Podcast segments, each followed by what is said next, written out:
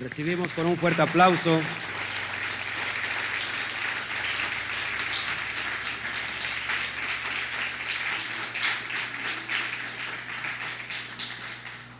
Déjeme compartir aquí el estudio en, Facebook.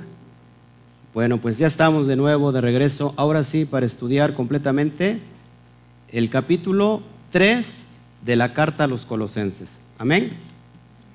Ok, entonces vámonos de lleno. Yo creo que, quedó más que explicado el, antecedente de entrar a este capítulo 3. Sabemos ya entonces a quién va dirigida la carta y quién la está escribiendo. ¿Todos acá? Bueno, si me hace usted, por favor, eh, si es tan amable de abrir su, Biblia, su Torah, el Nuevo Testamento, el Brihadashah, en el capítulo 3, para que vayamos estudiando verso por verso. ¿Ok? Lo tiene usted en pantalla si no trae Biblia. Me gustaría de todos modos que, lo traiga, que traiga su, su Biblia para que pueda estar entendiendo todos los detalles. Estamos escuchándonos bien. Si nos, alguien nos puede checar el, audio, ¿nos estamos escuchando bien? ¿Todo bien? Sí, perfecto, todo bien. Ok, entonces vámonos al verso 1 y dice así, sí, si pues habéis resucitado con el Mashiach, buscad las cosas de arriba, donde está el Mashiach sentado a la diestra de Elohim. ¿Cuándo fuimos ya resucitados? La pregunta es, ¿fuimos o vamos a ser resucitados? Esto es porque Pablo emplea fuimos en tiempo pasado.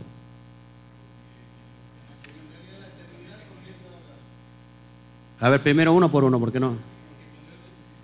Ajá. ¿Resultamos literal o está, estamos hablando en un tiempo profético? Estamos hablando de un tiempo profético, ahorita lo vamos a entender por qué. Cada profeta, cada apóstol, cada apóstol siempre habla en términos proféticos, acuérdense. Lo leo una vez más. Sí, pues habéis resucitado con el Mashiach. ¿Cuántos de nosotros creemos que, como dijo Mashiach, que aunque estemos muertos, viviremos? ¿Cuántos creen eso?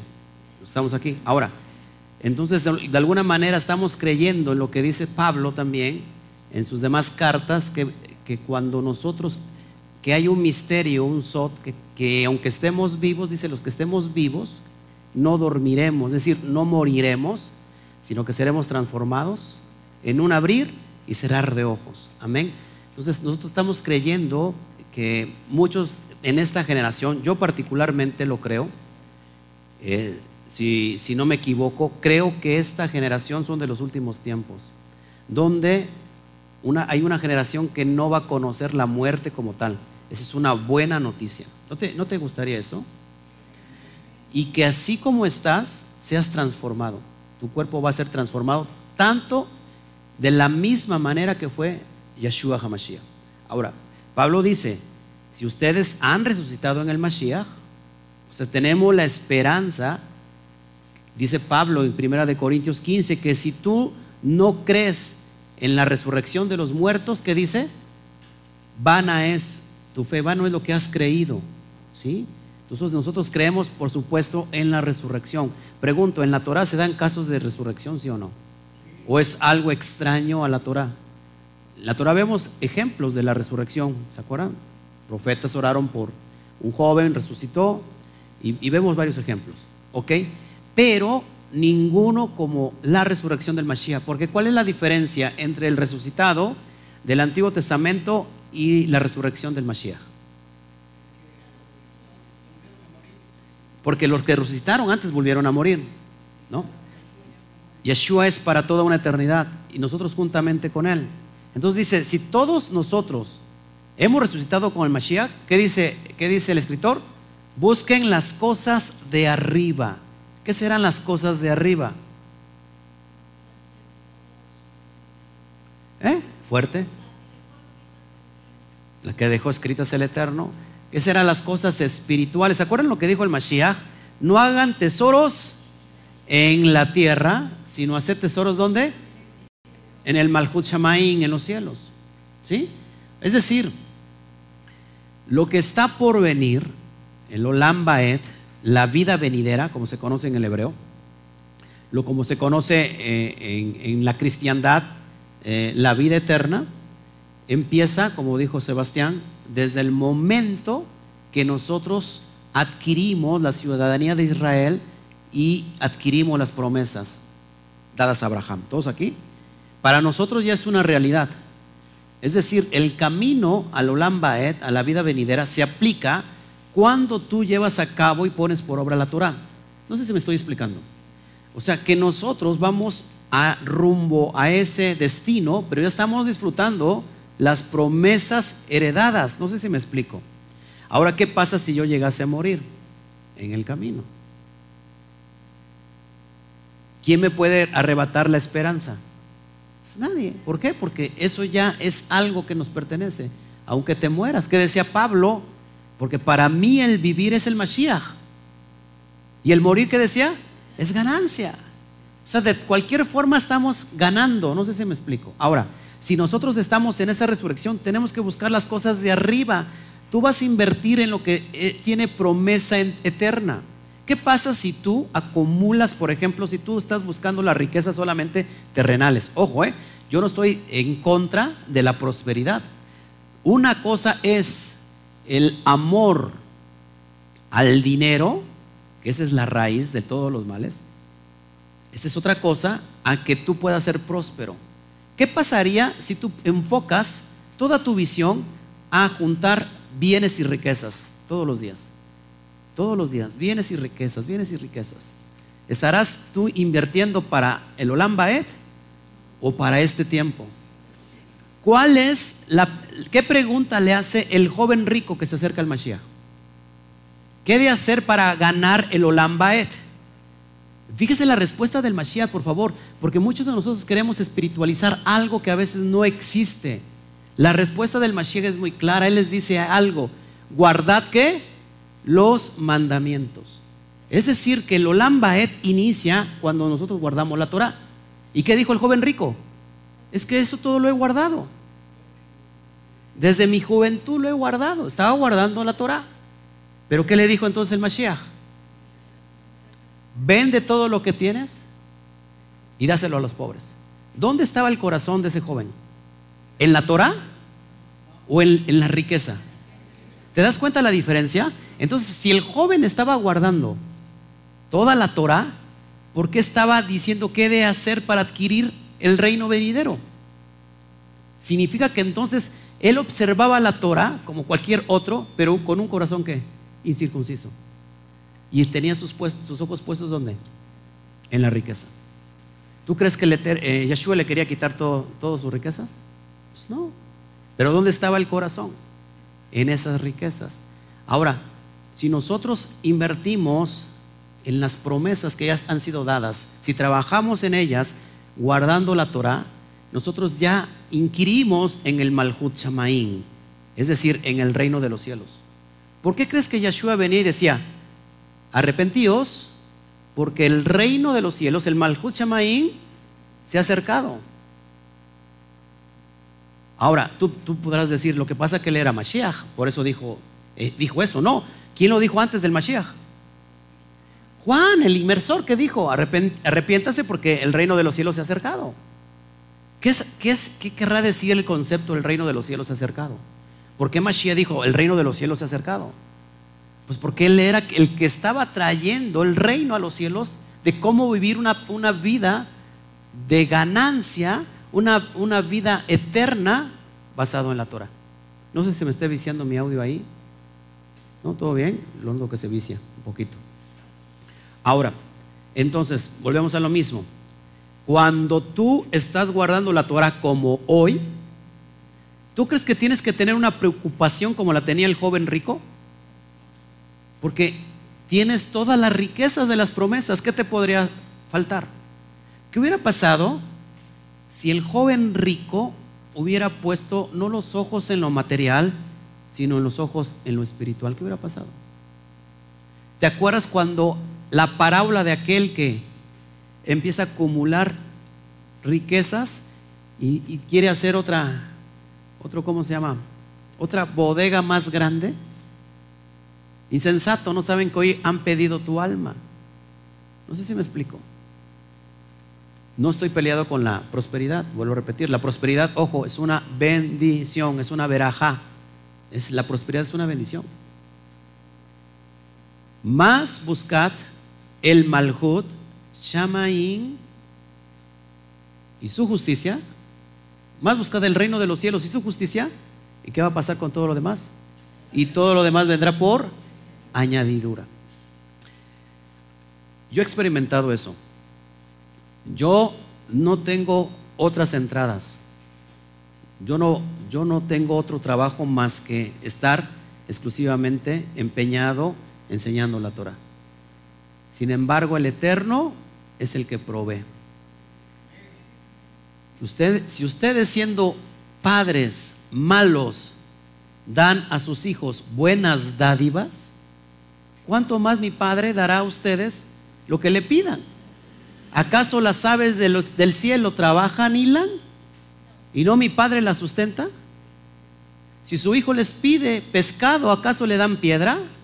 ¿O si le piden pan, ¿acaso le dan una serpiente? ¿Cuánto más mi Padre no hará por, por alguno de vosotros? Es lo que estaba diciendo el Mashiach. ¿En qué se basa el pedir y la respuesta? ¿En qué se basa? ¿En qué se basará?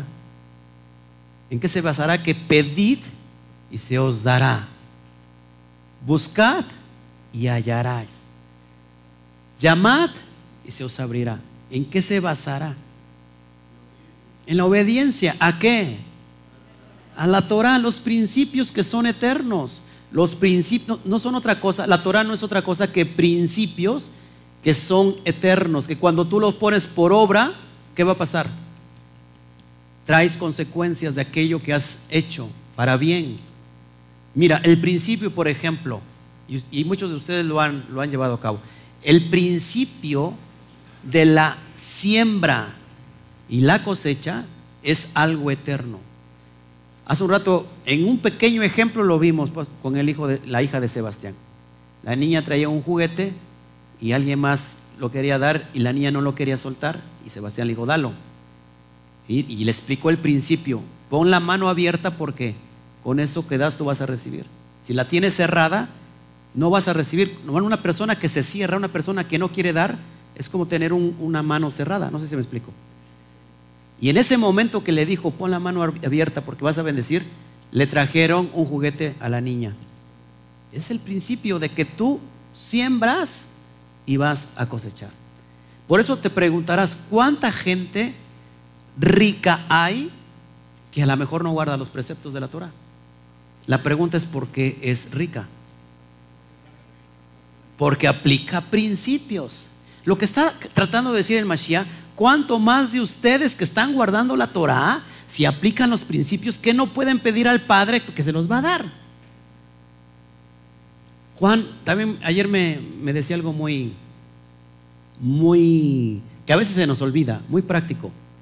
Yo le dije, ¿sabes qué? Estoy, estoy queriendo hacer esto, queriendo hacer aquello. Y me dice, ¿ya se lo pediste al Padre? Y no, no se lo había pedido al Padre. Entonces la idea de que hay que pedir cuando tú estás guardando la Torah, hermano, créeme, créeme que tan solo pedir, la respuesta es inmediata. Si no, pregúntale a ese temeroso de Elohim que, que hablamos hace un ratito. ¿De quién? De Cornelio. Él pidió y se cumplió. ¿No le parece impresionante? Dice, ¿dónde está el Mashiach? Dice, buscad las cosas de arriba en donde está el Mashiach. ¿Dónde está el Mashiach? Sentado a la diestra de Elohim. También lo dice Hebreos y lo dice un salmo, que está sentado a la diestra del Padre. Ojo, no está sentado en el lugar del Padre. Está sentado a la diestra del Padre. ¿Todos aquí? Entonces, ¿en qué vamos a, qué vamos a buscar nosotros? Las cosas de arriba. Solamente para darte un consejo. Hay un proverbio que no es bíblico, pero es chino y, no es tan, no está tan, ¿cómo se puede decir? Tan lejos de la verdad. Dice el proverbio chino. Si la solución, perdón, si el problema tiene solución, don't worry, no te preocupes. Si el problema no tiene solución, no te preocupes. Mashiach lo dice un poquito más claro. ¿Acaso por preocuparte podrás añadir un codo a tu estatura? Deja que el día de mañana traiga su propio afán. Así lo dice Mashiach. ¿Para qué te preocupas? El día de mañana traerá su propio afán. ¿Qué es preocuparte? Ocuparte antes de algo. Por eso preocuparte. Mucha gente es muy preocupada. Vive preocupada. Porque se preocupa antes de.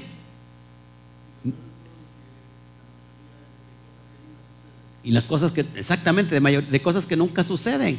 Entonces, fíjate, la gente preocupada vive así. Vive preocupada por el mañana, está ocupada desde antes, pero cuando llega el mañana se deja de preocupar. ¿Sabes por qué? Porque ahora está preocupada por el, lo que ha de venir. Y dice Mashiach, ¿quién podrá añadir un codo a su estatura? Bájenle un poquito a mi audio porque se está viciando, un poquito. ¿Todos aquí? Entonces, ¿en qué vamos ¿En qué, vamos nosotros a buscar? Las cosas de arriba. Créeme que esos, esas cosas ya vienen bendecidas de fábrica. Ya no tienes que estar pidiendo tanto por eso. Amén. Haz socio al Padre. Haz socio al Padre. No le pidas, Padre, bendice esto, ya que después no le pediste al Padre opinión. ¿Estará bien hacer esto? ¿Estará bien hacer aquello? Ya me voy a, a unir con cierta persona esa persona tiene los mismos conceptos tuyos, tiene los mismos preceptos, piensa igual, no que yo la convierto. O, una de dos, o tú la conviertes o la persona te convierte a ti. No sé si me explico. ¿Estamos aquí? Seguimos entonces. Verso 2. Poned la mira en las cosas de arriba, no en las de la tierra. Todos aquí ya lo había explicado, ¿no? ¿Sí? ¿Será significa que nosotros entonces no por eso vamos a sembrar la tierra? ¿Verdad que no? Siémbrala, recibe, porque es un principio, pero ten presente lo que viene. ¿Cómo ocuparte de tu promesa? A ver, ¿quién me podría contestar? ¿Cómo ocuparte que tu promesa no sea arrebatada? si vas a obedecer la Torah, no saliéndote del camino. El, camino en la Torah es un camino que recto y lógico, estrecho. Y dice que aquel que pone las manos en el arado, dijo Yeshua, y voltea, no es digno de entrar al reino de los cielos. Porque la línea tiene que ser perfecta. Una persona que pone las manos en el arado y cuando voltea, ¿qué pasa? El güey o el burrito o el animalito se va chueco. ¿Tú has visto las líneas trazadas de los que hacen los campesinos? ¿Cómo son perfectas? Hay unos que ya lo hacen con tecnología, con tractores, pero todavía se sigue haciendo tradicionalmente y tú ves este, campos completamente perfectos. Un pastor fue a Israel y le llamó mucho la atención que se acercó a un área campesina y vio unas líneas perfectas y, se asomó y lo estaban haciendo con, tractores, con, con equipo. Pero dice que fue a otra región más alejada, ahí en el mismo Israel, y vio un campesino que las mismas líneas que hizo con la máquina, las mismas líneas perfectas las tenía el campesino. Y eso le llamó la atención y dice que le fue a preguntar al campesino, ¿cómo hace para que las líneas le queden rectas? Y él, la, la respuesta fue muy sabia. Dice que ellos ponen del otro lado una marca una contramira. Y dice que ellos una vez que toman el arado, ponen una marca, una línea, y se tienen que seguir perfectamente esa línea y es como les queda perfectamente esa línea. ¿Cómo aplica el Mashiach todas estas cosas, estas, estas mashalot, estas parábolas para aplicar el texto de la Torah? Pues te dice que así es el camino del, del creyente.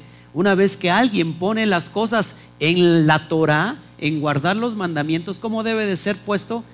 viendo la marca que lo va a llevar a la perfección.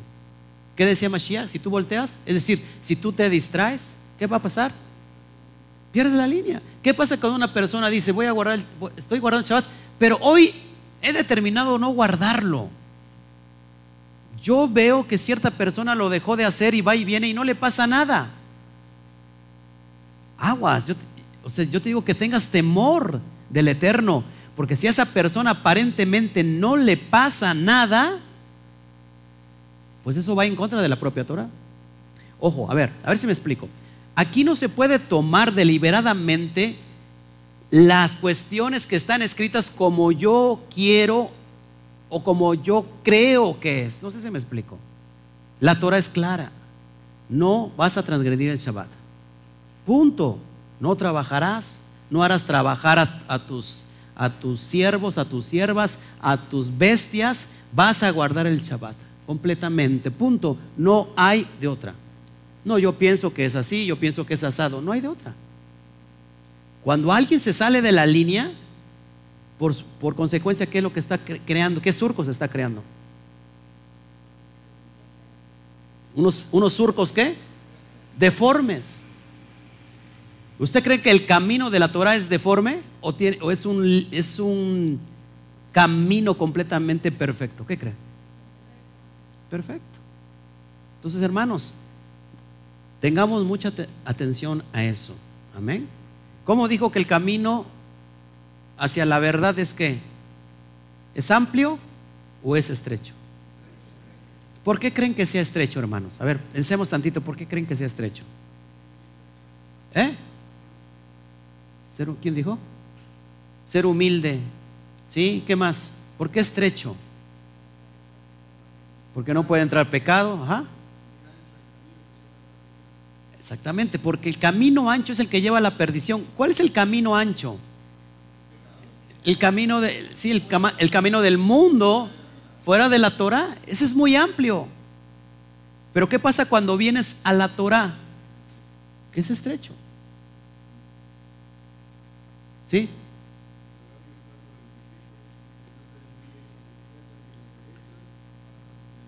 Proverbios 4:27, no te desvíes a la derecha ni a la qué, ni a la izquierda aparta tu pie del mal. Ese es el camino a la Torah. Es decir, ten, el mismo pensamiento, aquí dentro y allá afuera. ¿Cómo se vería que alguien está instruyendo Torah o está guardando Torah y allá afuera anda en las discotecas? O anda en los bares, convirtiendo a los hermanos, ¿no? Allá en los bares, imagínate. ¿No? O haciendo cosas que no tiene que hacer. No sé si me explico, hermanos. Es muy, es muy difícil entender esto.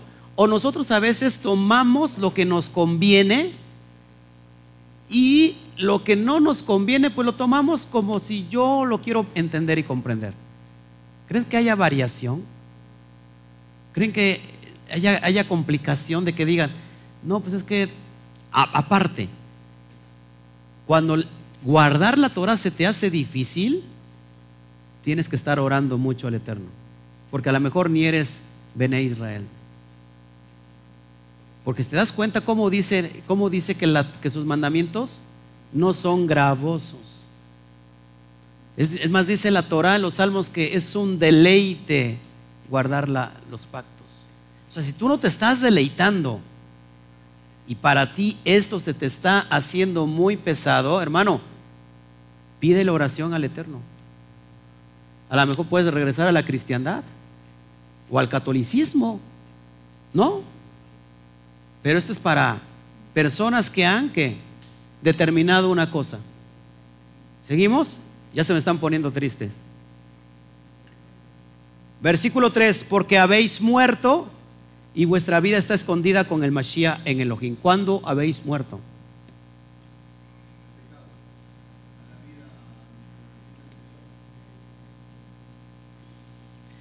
Hemos muerto al pecado.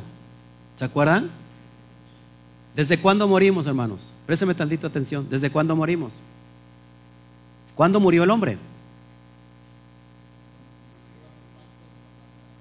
Desde Adán. Desde Adán entró el pecado y con el pecado entró qué? La muerte. Nosotros ya habíamos muerto a ese pecado, ya no, ya no tenemos nada que ver nuestra vida está escondida, está resguardada. ¿En quién? ¿O con quién? Con el Mashiach en Elohim. Tu vida está resguardada. Qué tremendo. ¿Cuánto resguardo hay en su corazón lo que estoy viendo? ¿Su vida está resguardada en el Mashiach? ¿No se alegra? ¿Quién podrá arrebatar todo eso? ¿Quién? Dice, dice eh, Pablo en Corintios que ni la muerte, ni la vida, ni ángeles, ni principados, nada te podrá separar del amor, de la Jabá del Eterno. Amén. Si Él dice que ni la muerte ni la vida, ¿qué te preocupa una enfermedad? Ni ninguna cosa creada. ¿Se van a soltar las estrellas? ¿Va a venir una invasión demoníaca de Shading? Ni eso te va a poder separar de la Jabá del Eterno. ¿Te das cuenta? Bueno, seguimos. Versículo 4, cuando el Mashiach vuestra vida se manifieste, entonces vosotros también seréis manifestados con él en gloria, lo que hace un rato les explicaba. Cuando él venga, ¿qué va a pasar con nosotros? Los que estén muertos, ¿qué va a pasar con los muertos? ¿Para qué? A resucitar. Algunos para vida eterna, ¿sí? Y otros para juicio. ¿Y qué va a pasar con los que están vivos? Van a ser transformados. Qué tremendo. Seremos manifestados con Él en gloria. ¿Cómo estaba revestido el primer ser humano? De la gloria de Shem. Seremos otra vez revestidos de la gloria de Shem. Es impresionante, ¿no? Sí, se ve que es muy impresionante. Se ve que ese Shabbat después de la comida. Yo me gustaría ser de esos profetas de la antigüedad, donde decía, eh, le dijeron pelón, pelón, ¿se acuerdan? Le dijeron pelón, pelón a Eliseo y los maldijo, ¿no? ¿Y qué pasó? Vino una osa y se los tragó. ¿Qué hizo cuando, fueron, cuando un ejército de 50 más su su, ¿cómo se llama? Más su capitán fue a buscar al profeta, cayó fuego y los consumió. Me gustaría tener tantito de eso en este momento.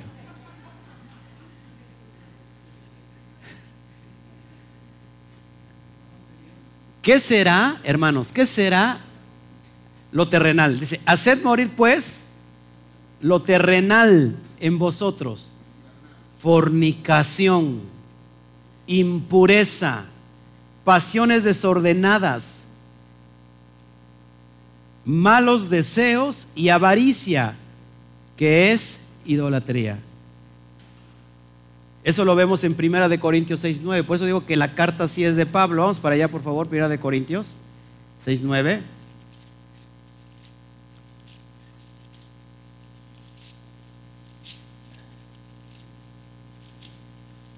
Cuando lo tengas, me dice amén.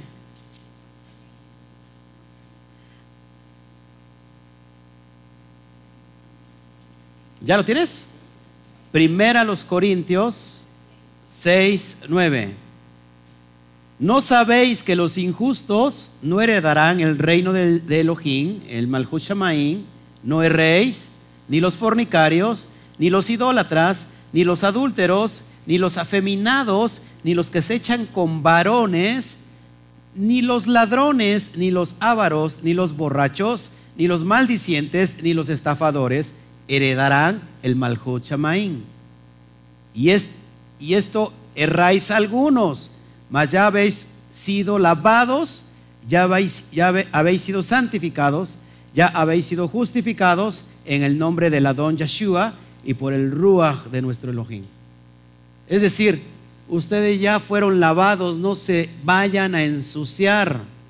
No hagan como la marrana, que una vez que está limpia, que se echa una vez más en el, en el lodacero. Estoy parafraseando, lógico. No hagan como el perro que vuelve a su vómito, lo vuelve a, a tragar el vómito. ¿Ha visto a los perros? En los perros es algo este común. Ve, ve eso en un humano.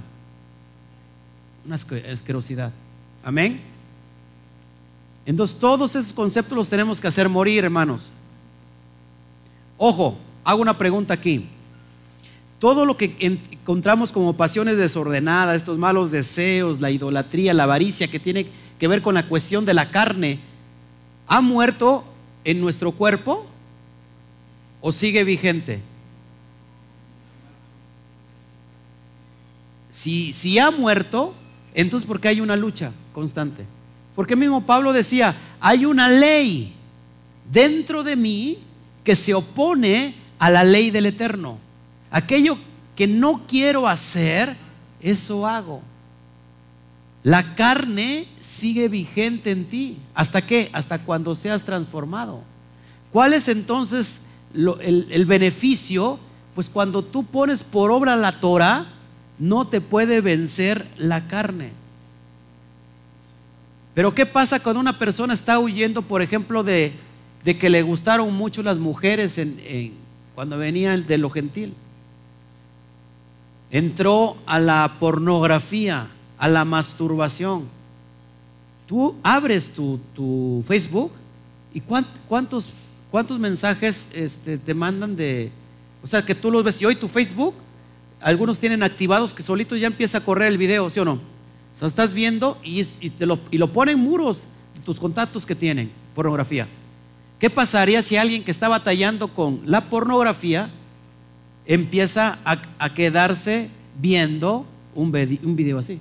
¿Qué tendría que hacer? Bloquearlo. La pregunta, ¿realmente usted lo hace? Se lo dejo de tarea. O se, anda asomando en el mundo del pagano a ver cómo viven estos paganos cochinos. ¿Verdad que no? Por eso, hermanos, yo lo digo muy en serio esto. ¿Cuántos de nosotros tenemos hijos adolescentes y jóvenes? Tu hijo no está tan, tan adolescente, ya. Ahora, ¿quién los va a proteger a ellos? No todos los, hoy todos los jóvenes adolescentes ya tienen un celular. Es más, Pequeños, desde pequeños ya tienen celular y están viendo redes sociales. La pregunta es, ¿quién los va a vigilar? ¿Qué es lo que tendrías que hacer tú para protegerlos? ¿No darles el celular? ¿Nunca comprarle ningún celular? ¿O qué tendrías tú que hacer? Sí, lógico, tenemos que estar al pendiente de lo que ven, pero no siempre todo el tiempo vamos a estar pendientes de lo que ven. Inculcarles Torah, pero antes de eso, tú tienes que hacer propia los principios de la Torah en ti. Haz camino para los que te están siguiendo. Ahorita lo vamos a ver un poquito aquí. Haz pacto con Él. ¿Qué dice en Oseas capítulo 4, versículo 6? Que Él dice que no se va a olvidar tampoco ya de tus hijos. Como tú te olvidaste de la Torah, de sus mandamientos, me voy a olvidar de tus hijos. Pero ¿qué pasa si nosotros hoy guardamos los pactos? ¿Qué va a pasar? Que entonces Él va a tener pacto con nuestros hijos. No sé si, se ocurriendo. Estamos entendiendo. Ok. Versículo 6. Cosas por las cuales la ira de Elohim viene sobre los hijos de desobediencia. ¿Quién serán los hijos de desobediencia? Los que vuelven a caer y los que no quieren nada que ver con los pactos. Yo soy de domingo, Punto. No me importa otro día. Desobediente. Yo no quiero los pactos porque los pactos son para los judíos. Bueno, pues entonces tampoco tomen ninguna eh, promesa de Deuteronomio 28 porque eso es de la ley de Moisés. No sé si me explico. Entonces, ¿cuál es la ira de, Elohim? ¿Cuándo y, por, y, cuándo, o sea, ¿cuándo va a llegar la ira de Elohim? Hoy no estamos viviendo bajo esa ira, ¿eh? ¿De qué tiempo está hablando la ira de Elohim? Sí, lógico que habla del futuro. ¿Qué tiempo? Cuando regrese el Mashiach. Apúntelo, por favor. Apúntelo. Lo voy a apuntar, lo voy a preguntar. Yom Kippur. El día del juicio. Yom Kippur. Ahí, ahí va a ser el tiempo del, de la ira venidera, Yom Kippur. Diez días vas a tener todavía de, previos a Yom Kippur, de arrepentimiento, de Teshuvah. Se acercan ya las fiestas para octubre, hermanos. ¿Septiembre? Ya en septiembre empezamos con las fiestas, las fiestas eh, de otoño. Yom Terúa, suena el chofar. El novio regresa por la novia. Viene por una novia, no por una momia. Sí, lógico, ¿no? Las momias están diciendo va a venir por mí. No, no, no, viene por su novia. Suena el chofar. Diez días, después, después de diez días viene Yom Kippur, día del juicio. Y después, Sukkot, reinado milenial, donde estará su novia, su esposa, junto con el Mashiach, gobernando desde Jerusalén. A las naciones, ojo, va a haber todavía mil años que se va a estar instruyendo la Torah. Muchos dirán, ¿para qué estoy perdiendo tanto el tiempo aquí? Pues yo me espero a los mil años. No, mi hermano, no va a ser para ti. Amén. Toca el de junto, no seas desobediente. Versículo 7, en las cuales vosotros también anduvisteis en otro tiempo cuando vivías en ellas. ¿Se acuerdan que lo que les estaba diciendo hace un rato en la mañana? Que Pablo está hablando a los gentiles que estaban qué? En otro tiempo, ¿se acuerdan? En los cuales vosotros también, dice, anduvieron en otro tiempo cuando vivíais en ella. Estos gentiles vivieron en todo lo que tiene que ver con fornicación, con idolatría, con las malas, bajas pasiones. Eh, fíjate, lo que dice en Corinto es impresionante. Está hablando de la homosexualidad. Está hablando de lo que hoy conocemos como LGTB, ¿no? ¿Así es? LGTB. U, imagínate. Q. ¿Q de qué es? ¿Reina? Porque está incluido el, el, transvesti, ¿qué más? No, el, trans, transexual.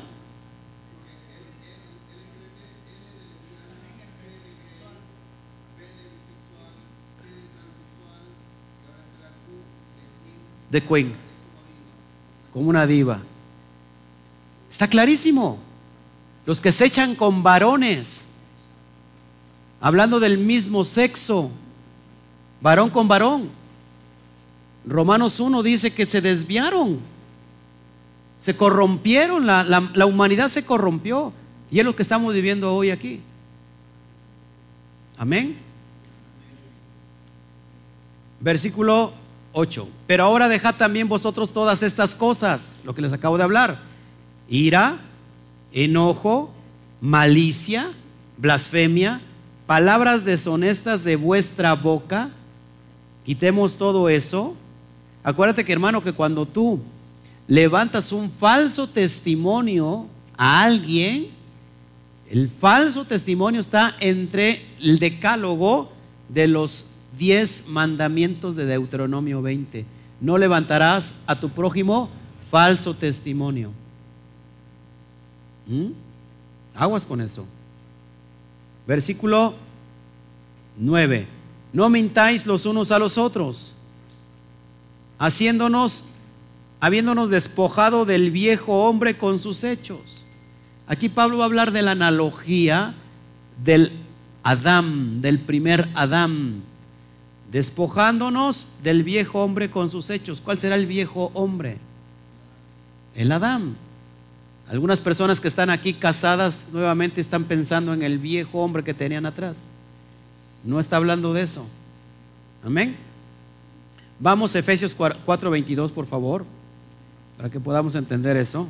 ¿Alguien se rió muy fuerte ahí atrás?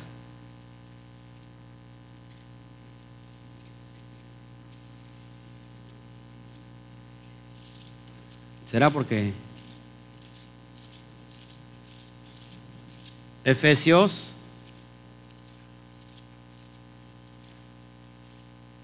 422, por favor, vámonos para allá. Wow.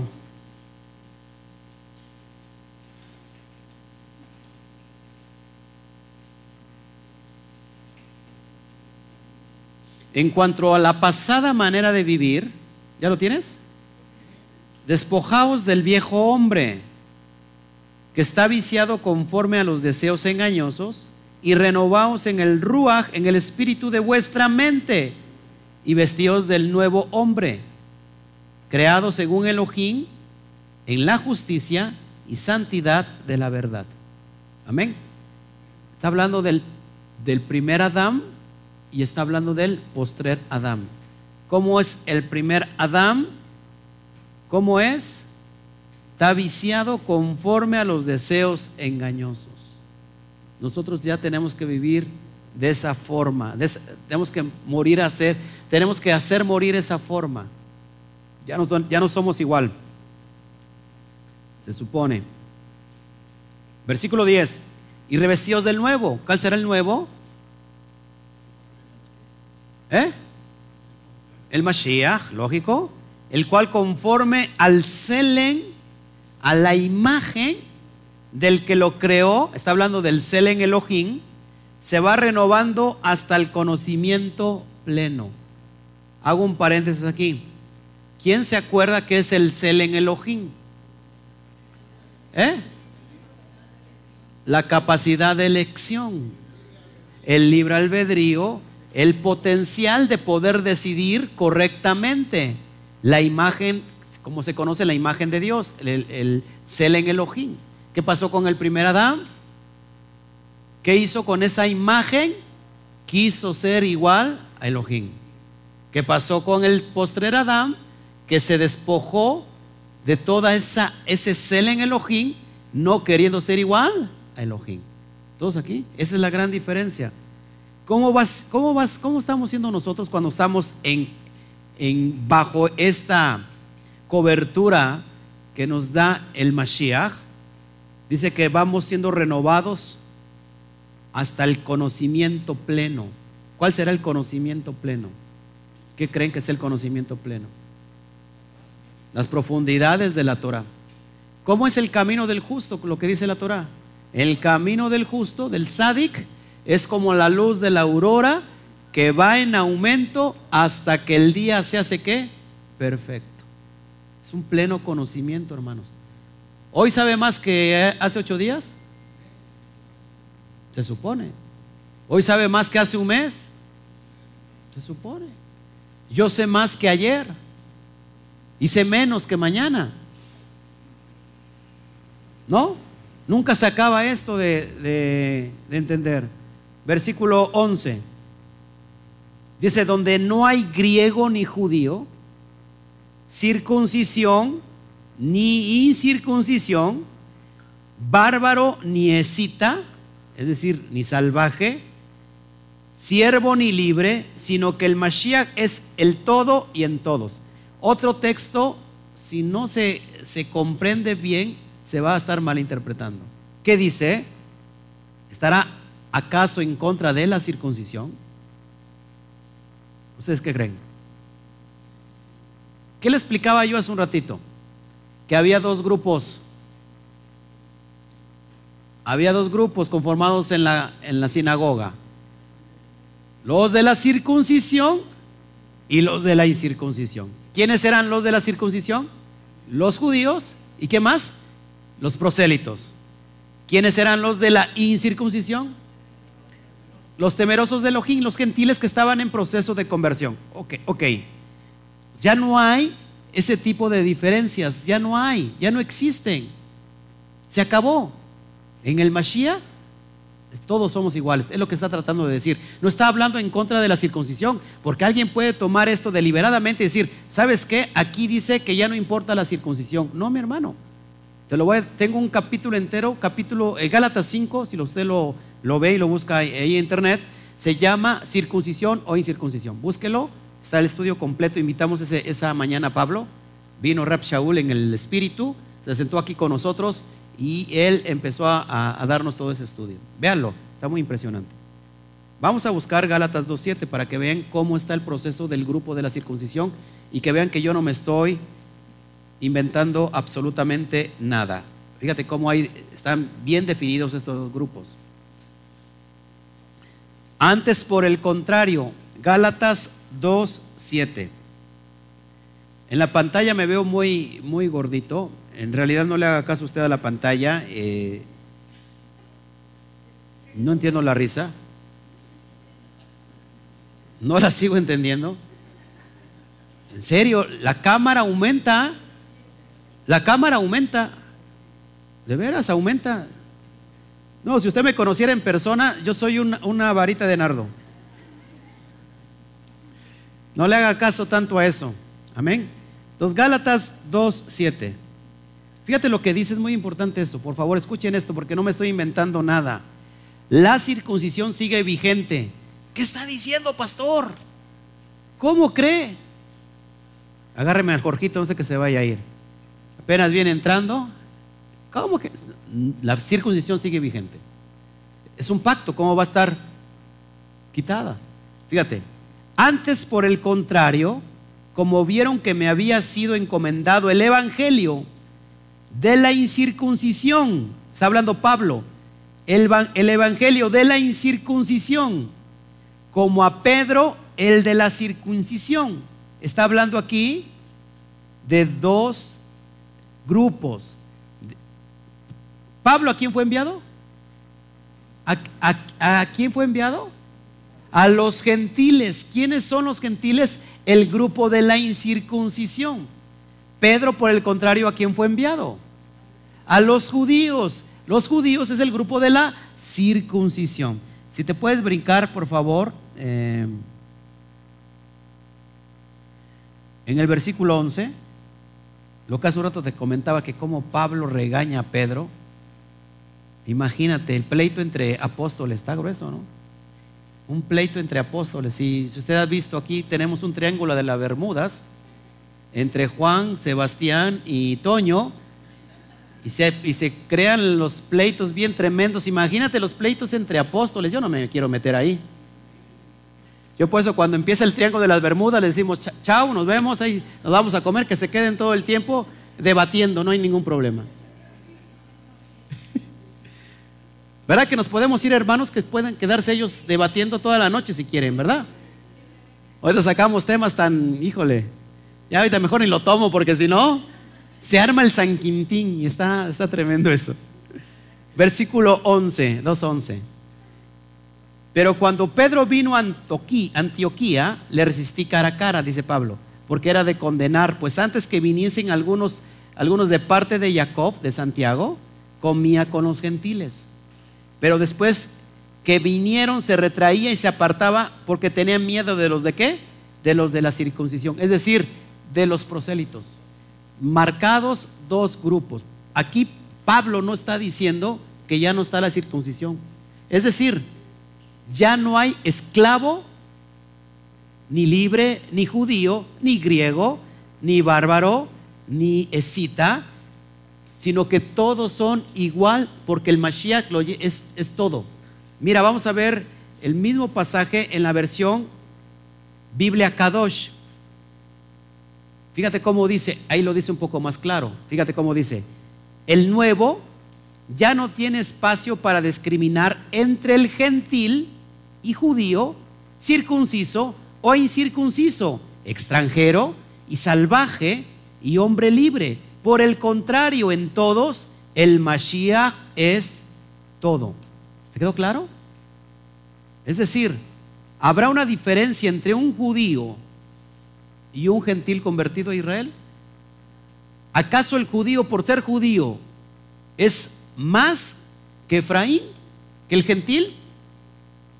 ¿Verdad que no? ¿Qué dice el judío? Sí, nosotros somos mejor y somos mayores que el gentil. Es lo que dice el Judá. Pero ¿qué dice el Eterno? ¿Y qué dijo Pablo? No, en el Mashiach, ¿qué dice?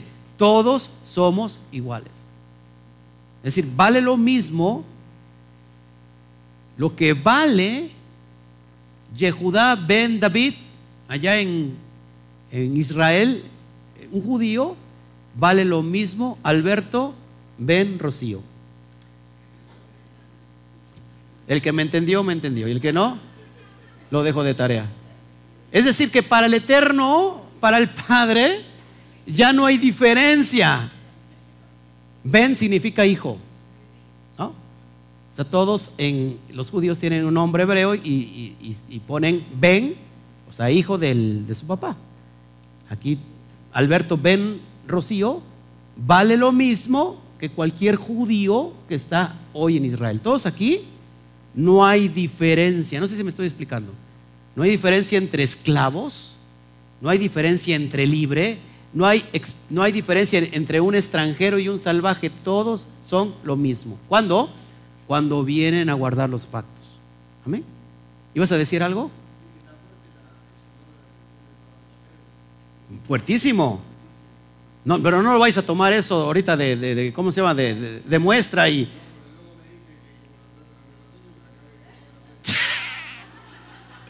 ya quiere ser como Pablo con usted, hermano Toño.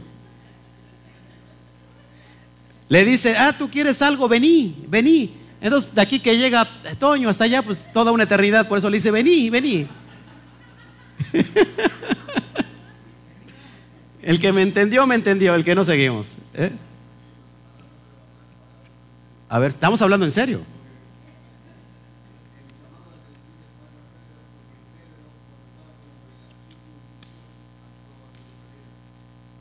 ¿Por qué no pasas? ¿Por qué no pasas? Porque es sino para que se quede, quede grabado.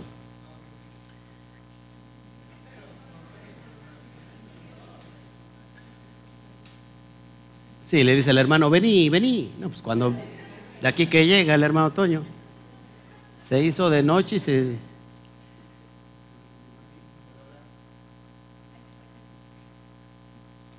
Recordemos que estamos en vivo, les pido por favor paciencia.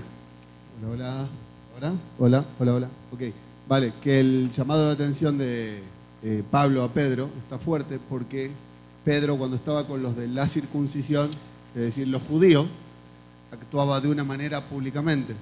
Pero cuando llegaban los gentiles, que no estaban circuncidados, automáticamente se retraía. Tenía otra cara. ¿Sí? Entonces jugaba dos papeles ¿Sí? en el mismo grupo tanto que influenciaba a la gente que Bernabé lo arrastró a Bernabé. Así es. Básicamente eso. Entonces Pablo le llama fuerte la atención por eso. Así es. Entonces estamos entendiendo esto, hermanos, que no hay diferencia para con Yahweh por los méritos del Mashiach. ¿Sí? ¿Todos aquí? ¿Estamos entendiendo? Así que hermanos, no se me pongan alegres. Mira, ya está la circuncisión y circuncisión es igual para el Eterno. No, no, no, no. Estamos dejando claro. Gálatas, en, en el Gálatas 5 dice, si yo predico aún la circuncisión, ¿por qué soy perseguido? Dice Pablo. Él nunca dejó de predicar la circuncisión. Esposa, esposas, por favor, no sé si pueden darle ánimo a su esposo. Dile, tú puedes, chiquito. Tú puedes. Hemos pasado tiempos muy difíciles, pero tú puedes superar esto. Dile, tremendo grandulón, miedote. Yo te di un hijo, te di dos, y a ver, eso sí es dolor, hermanos, dar, dar hijos, dar a luz por un pedacito de carne de pellejo. Algunos se, hacen que la Virgen les habla, ¿verdad? Seguimos, seguimos. A, ver, que es como un dolor de muelas.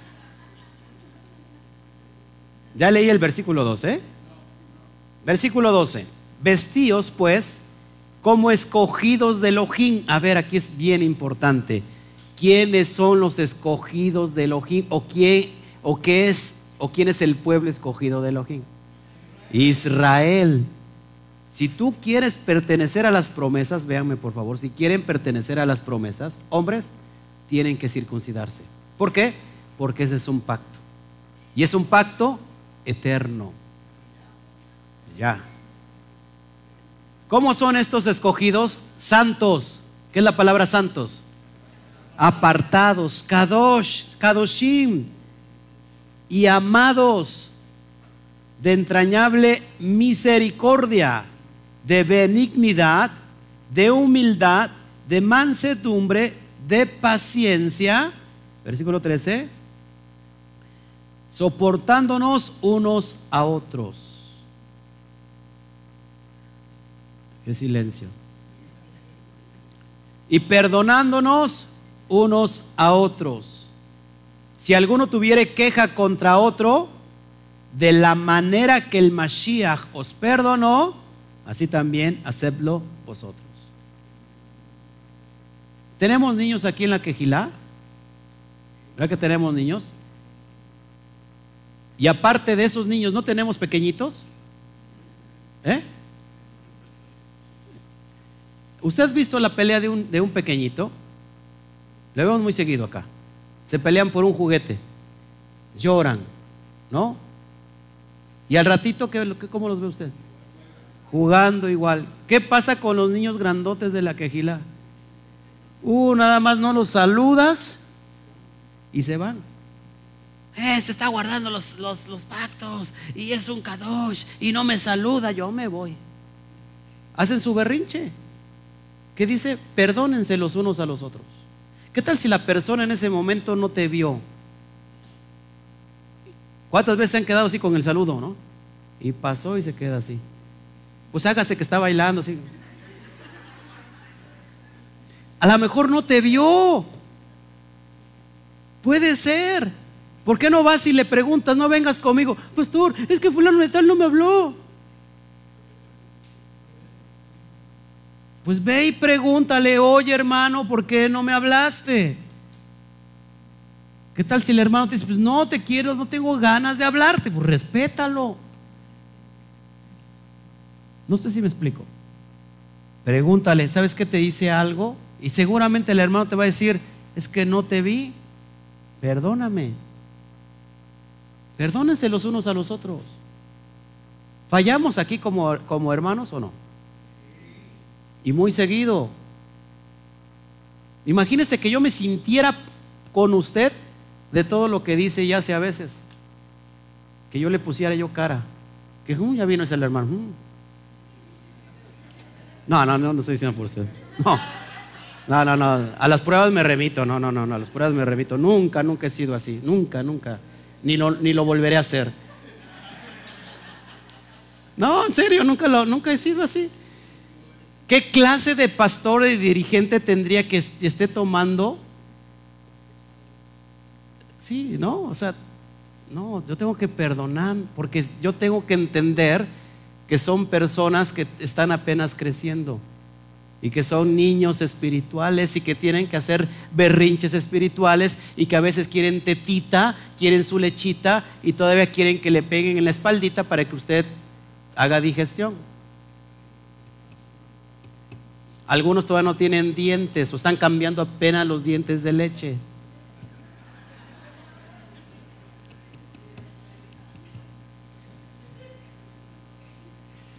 ¿Cuántos estamos dispuestos a perdonarnos los unos a los otros? ¿Seguro? Bueno, seguimos adelante. Perdón, de la manera que el Mashiach nos perdonó. Versículo 14. Y sobre todas estas cosas, vestido, vestidos de qué? De ajabá, de amor, que es el vínculo perfecto. ¿Por qué el amor es el vínculo perfecto? La pregunta de los 64 mil.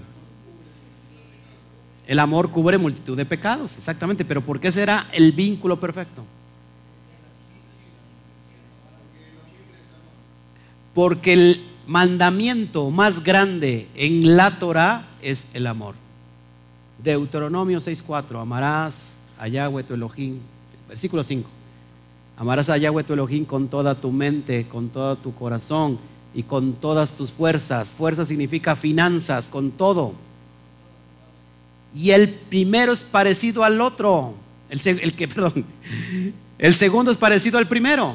Amarás a tu prójimo como a ti mismo. Levítico 19, 18. Contra, esto no hay ley. ¿Quién, ¿Qué ley te podrá acusar cuando estás en amor? ¿Qué ley te podrá Se cumples toda la ley. ¿Por qué? Porque el amor más grande sobre la Torah es el amor. Ya como que no les gustó. Bueno. A ver, mándame un besito para ver. Ah, no, no es cierto. Versículo 15. Oscar, por favor, compórtate, estamos en vivo.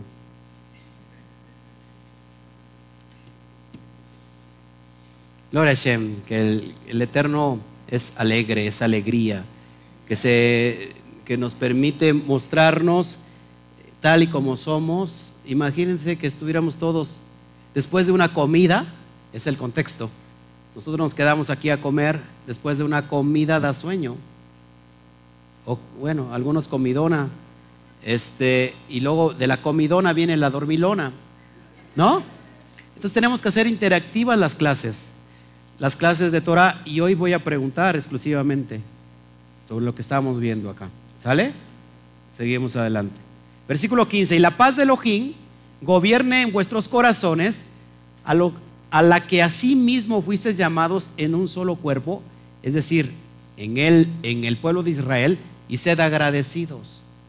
Pablo dice en otra, en, otra carta, sean dignos del llamamiento a los, que, a los que fueron invitados, anden dignamente bajo ese llamamiento. Es decir, nosotros ya no tenemos que tener una cultura griega helenista. ¿Cuál es la cultura que tiene que, haber en nosotros?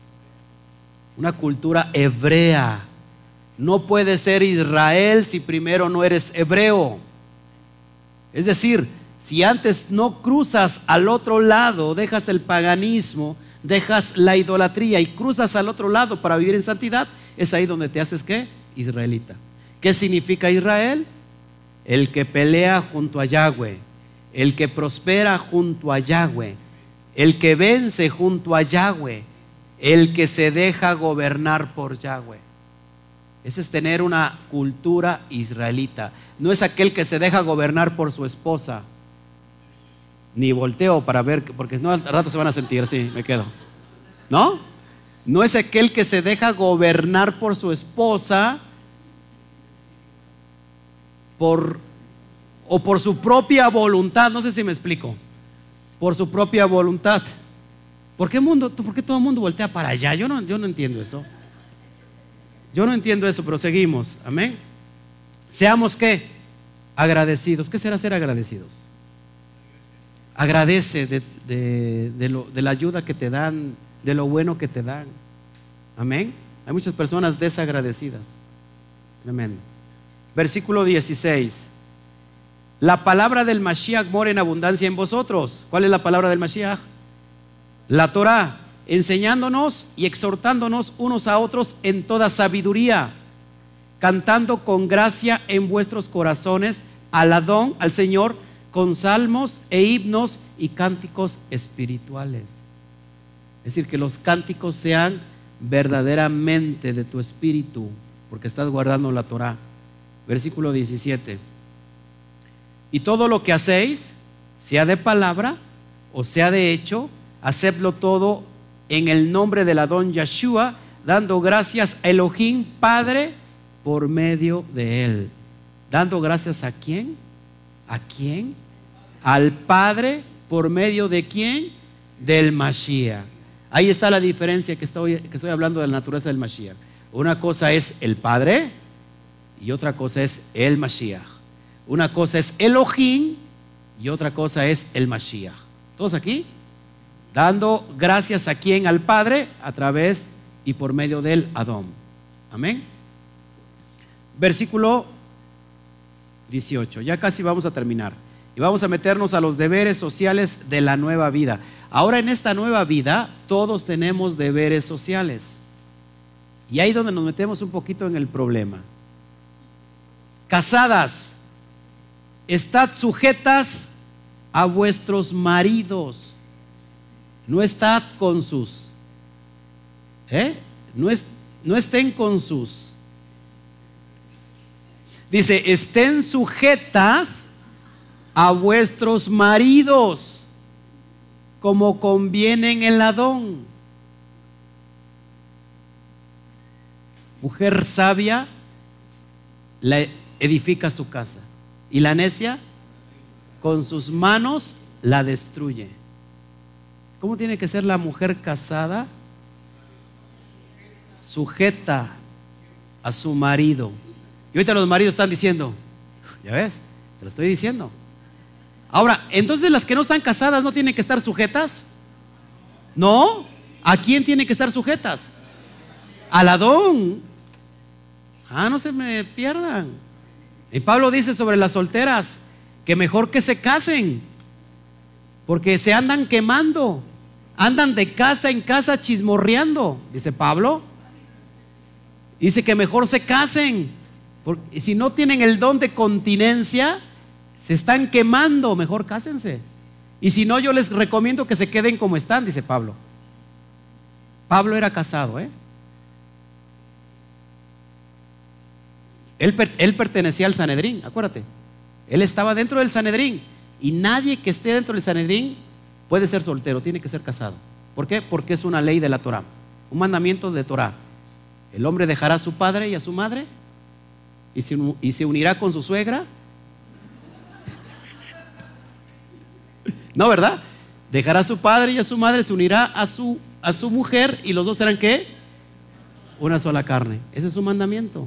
Por eso Pablo tenía que estar casado. O bien era casado o bien, perdón, era divorciado o bien era viudo.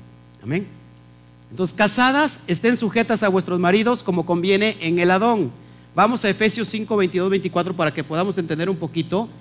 Y ahorita le damos a los varones. Varones de los que estamos aquí, ¿su esposa sí se sujeta? Dije que si su esposa sí se sujeta. No, yo no, ¿quién dijo eso? ¿Qué dije? Dice, yo, ¿qué dije? Efesios 5. Mire, hasta estoy sudando de veras, muy, muy fuerte de lo que. Yo no quiero meter este, me quiero meter en camisa de once varas, pero es impresionante. Efesios 5, 22 al 24, por favor, vamos, vamos para allá tantito. Cuando lo tengas me dices amén.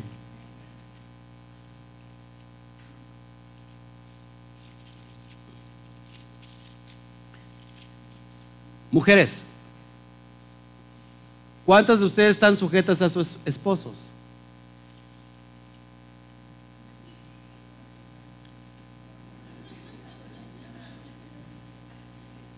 A ver, a ver.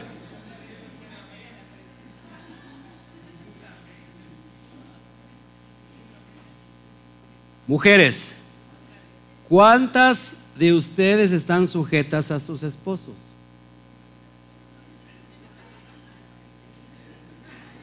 Corta y nos vamos, por favor. Ahora, ojo, eh, ojo, que si no hay sujeción al marido, no necesariamente tiene que ser por la mujer.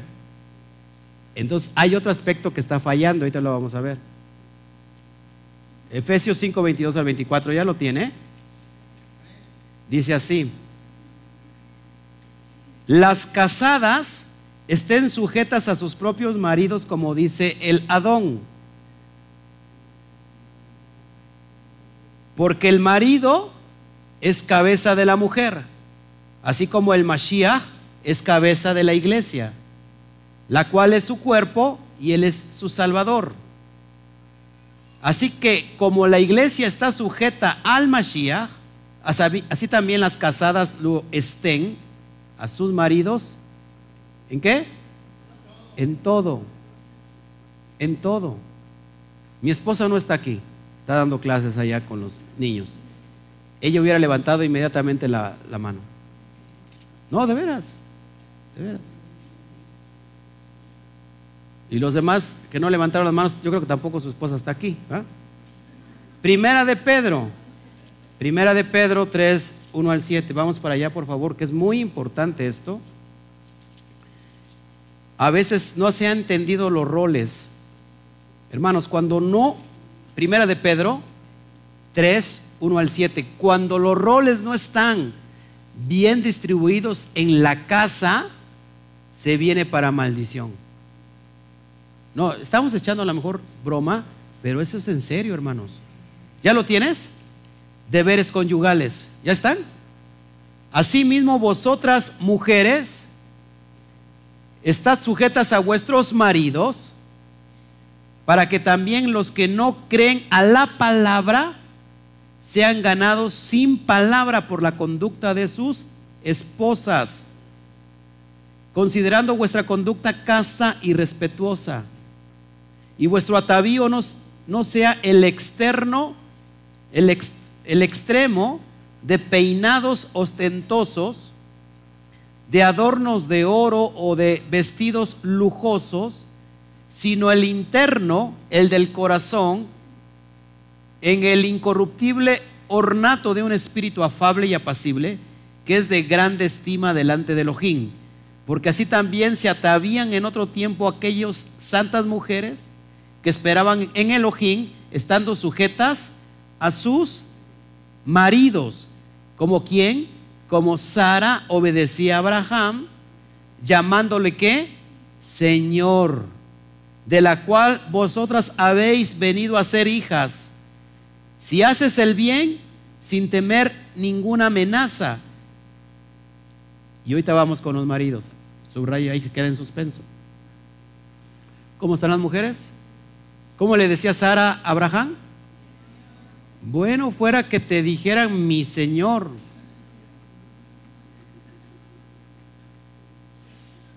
De nombre de un animalito no te bajan. Versículo 19. Ahí viene el reflejo de que una mujer tiene que estar sumisa al marido. ¿Por qué? Por el reflejo del varón. Maridos, amad a vuestras mujeres y no seáis ásperos con ellas. Ahí está la clave.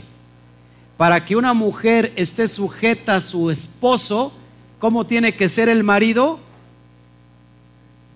Amadla y no sean ásperos con ella. ¿Se acuerdan que es como la, como la mujer es como un vaso de cristal? Frágil. ¿O no? Regrésate a Efesios 5:25, ahí seguimos para que podamos entender. Te dije que no te salieras de ahí. Efesios 5:25. Cuando lo tengas me dicen amén. Escuche maridos, ya le tocó a las mujeres, escuchen hombres, varones. Maridos, amad a vuestras mujeres, así como el Mashiach amó a la Quejilá y se entregó a sí mismo por ella. ¿Para qué? Para santificarla, habiéndola purificado en el lavamiento del agua por la palabra. ¿Cómo tenemos que hacer con nuestras mujeres? Amarlas como el Mashiach amó a su quejila. Amén. Ahí mismo en Primera de Pedro, versículo 7, ya seguimos. Primera de Pedro 3:7. Porque hay mucho silencio en la sala.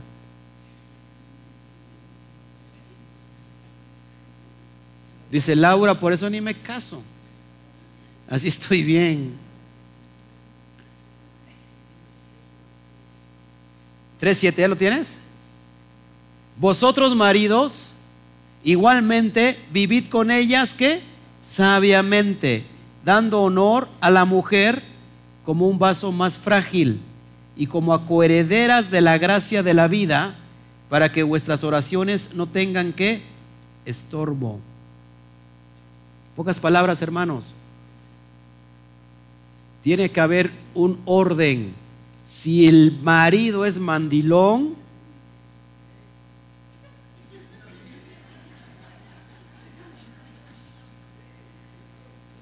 están en desorden. Hermanos, será malo de alguna manera, ¿cómo es la palabra? Cuando tú con tu esposa, tu mujer, la quieres consentir, es decir, ¿será malo consentir a nuestras esposas? En absoluto. Hay algunos que se pasan de consentimiento. Es una línea muy delgada, hermanos, de veras, en serio. Es una línea muy delgada.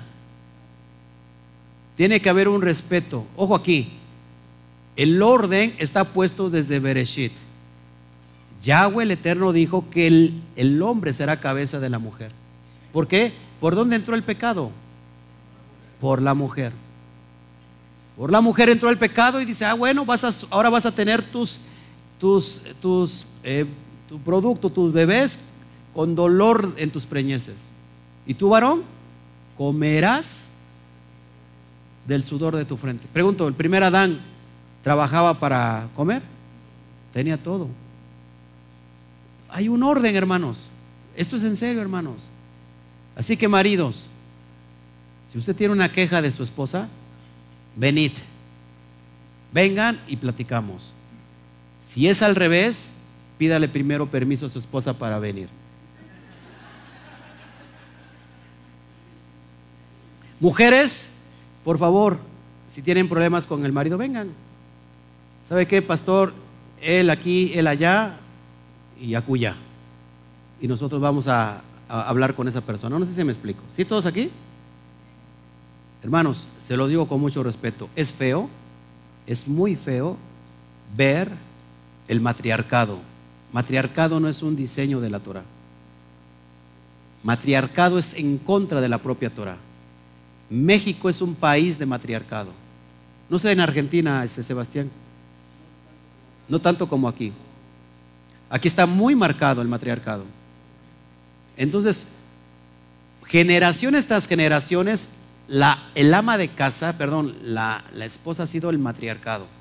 Una abuela que tiene autoridad sobre no sé cuántas generaciones. Y se va pasando, ¿eh? De sangre en sangre. Llega el momento que esto se ha vuelto en un matriarcado. Ese es un antidiseño de la Torah. Mujeres, por favor, esto es en serio. Si en verdad ustedes de alguna manera influyen mucho sobre el hombre, están violando el mismo orden que el propio Eterno dejó establecido. A mi esposa la consiento, la amo, pero no se pasa uno de la raya. Que te ponte a lavar Espérate que termine yo Shabbat para que lave yo.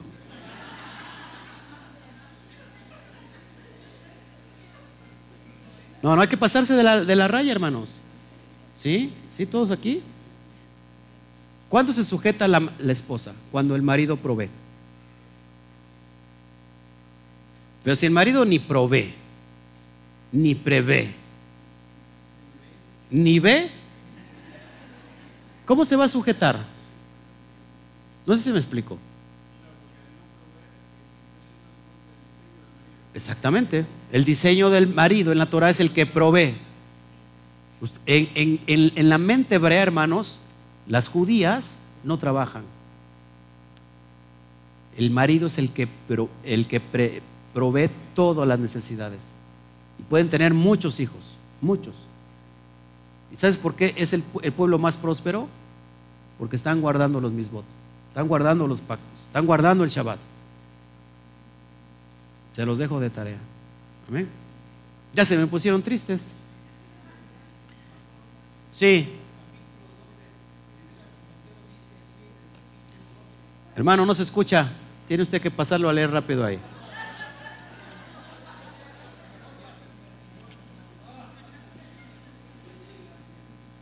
Lo seguimos. Versículo 20. Hijos, Obedeced a vuestros padres en todo. Ahora va para los hijos. Hijos, obedeced a vuestros padres en todo, porque esto agrada a Donai. Hay un mandamiento en la Torah para que los hijos tengan que obedecer a los padres. Hermanos, ¿cuál es? Honra a tu padre y a tu madre. Es el primer mandamiento con promesa, Efesios 6.1. Pero hermanito, no es que no le quiera dar la palabra, pero es que no, no se escucha en la grabación. Ya se sintió. Que ahora dice que va a dar tres testimonios, ahorita terminando. Ahorita que llegue. Efesios 6, versos 1. Honra a tu padre y a tu madre, que es el primer mandamiento con promesa, sacado del texto de la Torah. Hay que obedecer en todo. Ahora, ¿cómo es cómo debe de ser la educación con los hijos? Volvemos a lo mismo. Fíjense, si hay un desorden de roles cambiados, en lugar de patriarcado, matriarcado, se crean los famosos niños. No, no, no, aparte. Emperador. ¿Qué es un niño emperador? Que todo lo que pide se lo dan. Todo. Eso es un desorden. ¿Qué le está enseñando el niño? que el día de mañana ese niño lo deshonre a usted como padre o como madre. Eso es lo que está eh, haciendo con sus hijos. Mi niño, mi hijo, nunca, escúchemelo, hasta esta edad, nunca de los nunca se puso a, hacer un solo berrinche por algo que no le podíamos comprar. Nunca, hasta el día de hoy. Él quiere algo y me dice, Padre, quiero esto. Si puedo, se lo consigo. Y si no puedo, o si en ese momento no hay, no hay ningún problema. Para la otra, papá. Para la otra. Es impresionante, hermanos, que al niño se le enseña valores, principios. Porque ¿qué va a pasar? Que el día que tú no puedas conseguirlo, si lo puedes conseguir, que a todo dar. Pero el día que tú no puedas conseguir algo para tus hijos, y si el niño lo quiere obtener a toda la fuerza, ¿qué va a pasar? Va a llegar un momento que te va a terminar golpeando. Y los berrinches no acaban, pueden ser desde chiquitos hasta jóvenes. Eso es impresionante, hermanos. Por eso tenemos que estar bien fundamentados en la Torah. ¿Qué le estás enseñando a tus pequeños? ¿Qué dice la Torah? Que instruyas al niño en su camino y aunque fuere viejo, no se apartará de él. No sé si me explico, hermanos. Aquí hay mucha sabiduría. Versículo 21, padres. Ahora fíjate con los padres. No exasperéis, exasperéis a vuestros hijos porque para que no se desalienten Vamos a ver Efesios 6.4 para que podamos entender qué es no exasperar a nuestros hijos. Será decirle, ay, pobrecito, pues hay que darle todo para que no se me sienta. Se me hace que como el Juanito así era de chiquito. Era un niño emperador. Quería todo y por eso se lo hicieron así. De todo se siente, mi hermanito, no es cierto. Ahorita es capaz de que se siente por eso. Ya se va a decir. Ya me llevo mi pelota, dice. me llevo mi tripié, dice, vámonos. versículo 6. No, versículo 4 del capítulo 6. ¿Ya lo tienen? Y vosotros, padres, no provoquéis a ira a vuestros hijos, sino criadlos en disciplina y amonestación del Eterno. ¿Cómo tenemos que ser, cómo tiene que ser la, la educación? En disciplina y amonestación. ¿Sabes cómo yo fui eh, educando a mi hijo? Si tú haces esto, o haces aquello, o desobedeces, ¿sabes qué? Lo que me pidas no te lo voy a, no te lo voy a cumplir. Pero ¿qué pasa si tú lo provocas a ira? ¿Qué, qué será provocar a ira? ¿Qué creen que sea provocar a ira a un hijo? Hacerlo enojar, pues sí, lógico, es hacerlo enojar. Pero ¿cómo será? ¿Cuál, ¿Cómo creen que sea por la forma de, provocarlo a ira? ¿Eh? Hablarle de la forma no correcta, sí, muy buen punto.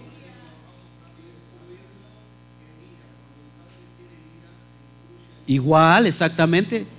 El padre está enojado, tiene ira, le transmite la ira. Acuérdense que dice, dice la palabra pequéis, no dice, eh, airaos, pero no, no pequen. No dejen que el sol se ponga vuestro, su enojo se ponga vuestro el sol, algo así, ¿no? Ok.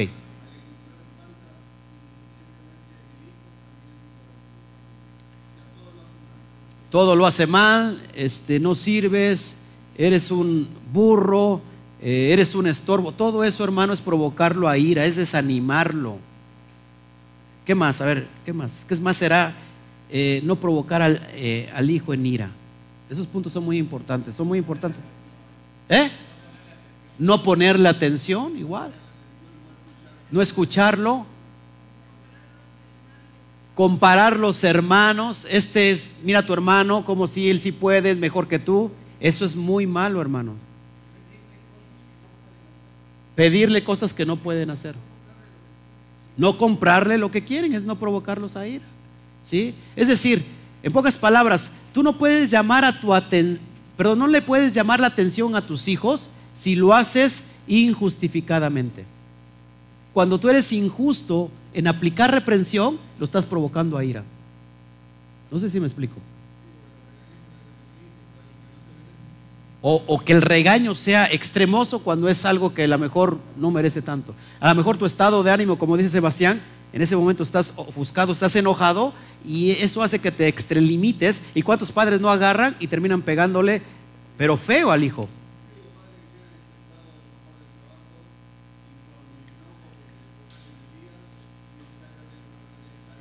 Exactamente. Exactamente. Ahora, yo eh, en realidad ah, no le, no le pego a mi hijo. Lo único que hago es castigarlo, disciplinarlo. Eso es, eso es mejor. Cuando tú le pegas a un hijo, ¿qué va a pasar?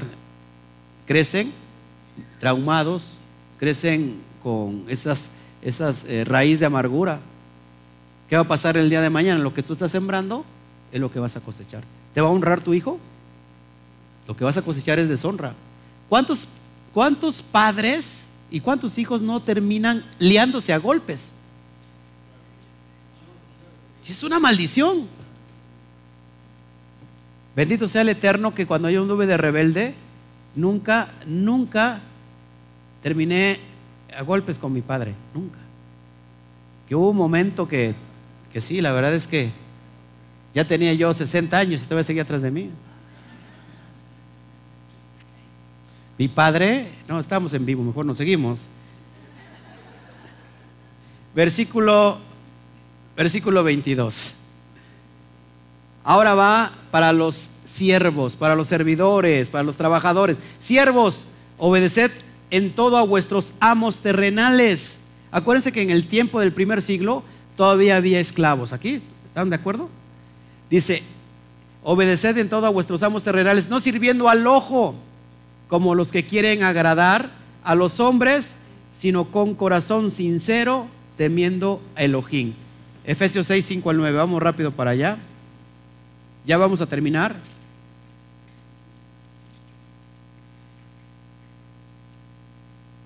Por eso le digo que esta carta sí es de Pablo, porque está tomando las mismas referencias de, de Pablo en Efesios. Efesios 6, 5 al 9. Siervos, obedeced a vuestros amos terrenales con temor y temblor, con sencillez de vuestro corazón como al Mashiach. No sirviendo al ojo como los que quieren agradar a los hombres, sino como siervos del Mashiach, de corazón, haciendo la voluntad de Elohim, sirviendo de buena voluntad como al Adón y no a los hombres, sabiendo que el bien, que el bien de que cada uno hiciere, ese recibirá del Adón, sea siervo o sea libre. ¿Qué estaba, qué había en la comunidad? Siervos y había qué? Amos. O sea que los dos venían a la comunidad. En ese, en ese contexto se está refiriendo. Ahora, si su, si su patrón de usted no viene a la comunidad, usted no lo va, no lo va a servir como debe de ser. Lo tiene que servirle, aunque no venga a la comunidad. Pero ese es un principio. ¿Por qué? Porque es su patrón. Y de alguna manera es el instrumento o el medio que usa el Eterno para bendecirle cuando usted recibe su salario. Usted hace un trabajo y su patrón le paga. Usted hace un trabajo excelente y su patrón lo va. Lógico, hay patrones injustos.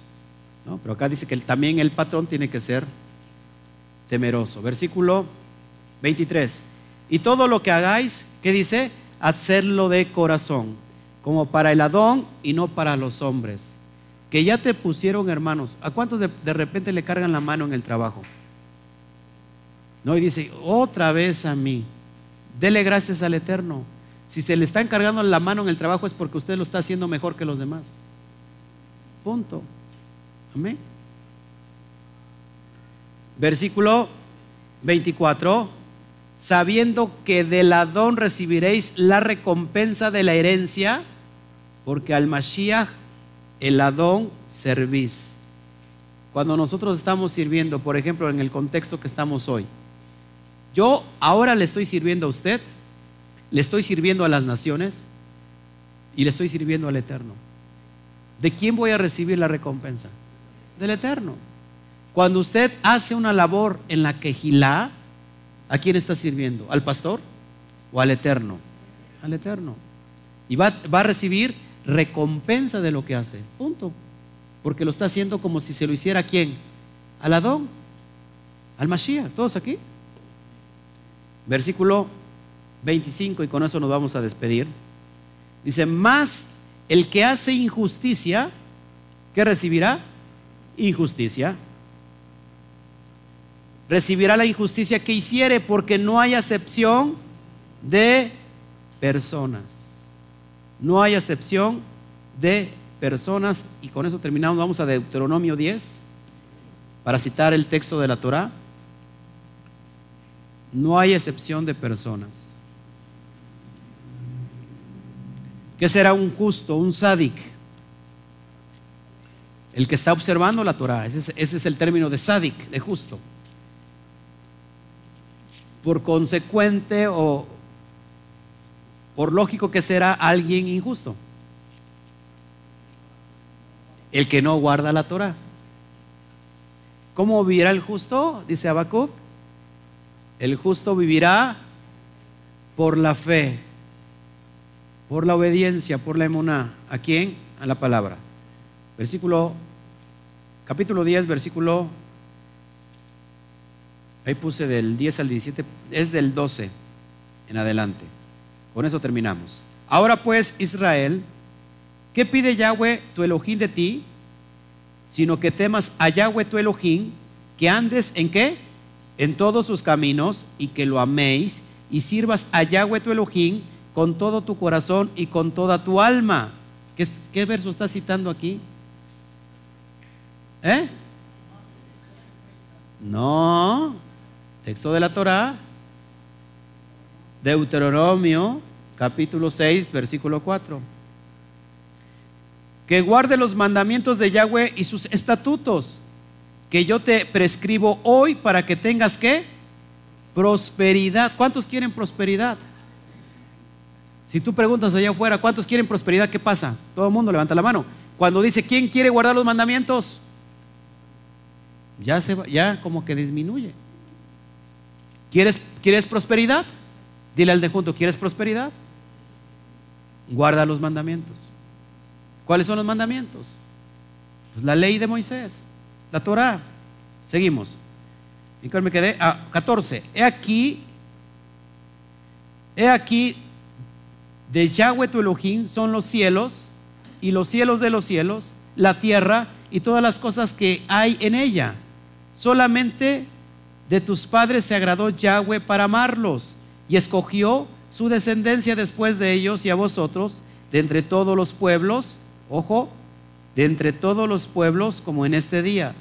Circuncidad pues el prepucio de vuestro corazón y no, se, y no endurezcáis más vuestra cerviz porque Yahweh vuestro Elohim es Elohim de dioses y Señor de señores. Elohim Gadol, Dios grande, poderoso y temible, que no hace acepción de personas ni toma cohecho. Hermanos, todos van a pasar por el juicio de Yahweh. ¿Quieres ser próspero? Guarda los mismos.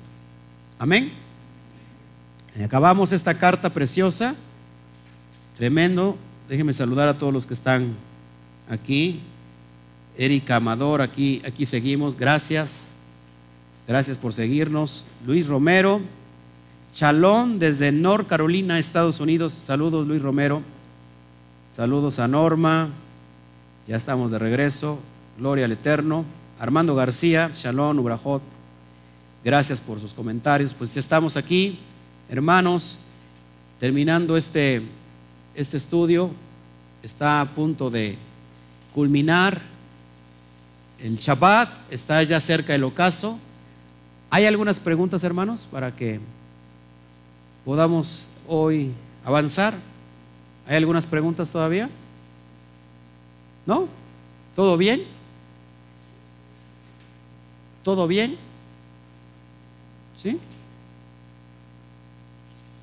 Bueno, pues si no hay más cuestiones, nos, nos retiramos, saludamos a todos, gracias por sus saludos, gracias por todo este tiempo y este momento. Seguimos dentro de ocho días, terminamos con esta carta preciosa de Colosenses y los esperamos el miércoles. Tenemos reunión a las 7 de la noche. El próximo viernes, en la tarde de Shabbat, nos vemos en el programa que tenemos en vivo por vía Facebook llamado Shabbat Night Live. Ahí presentamos en la Torah al español y al inglés para llegar a, países de habla inglesa. Amén. Pues nada, pues solamente agradecerles, que el Eterno me los guarde, que el Eterno me los bendiga. Y bueno, está a punto de culminar ya el Shabbat, todavía está el sol, pero está cerca el ocaso. Nos adelantamos a darles el saludo como debe de ser. A la cuenta de tres, ¿cuál es el saludo? ¿Se acuerdan cuando termina el Shabbat? ¿Eh? Ok, uno, dos, tres. Shawa Tov. Nos vemos, les amamos.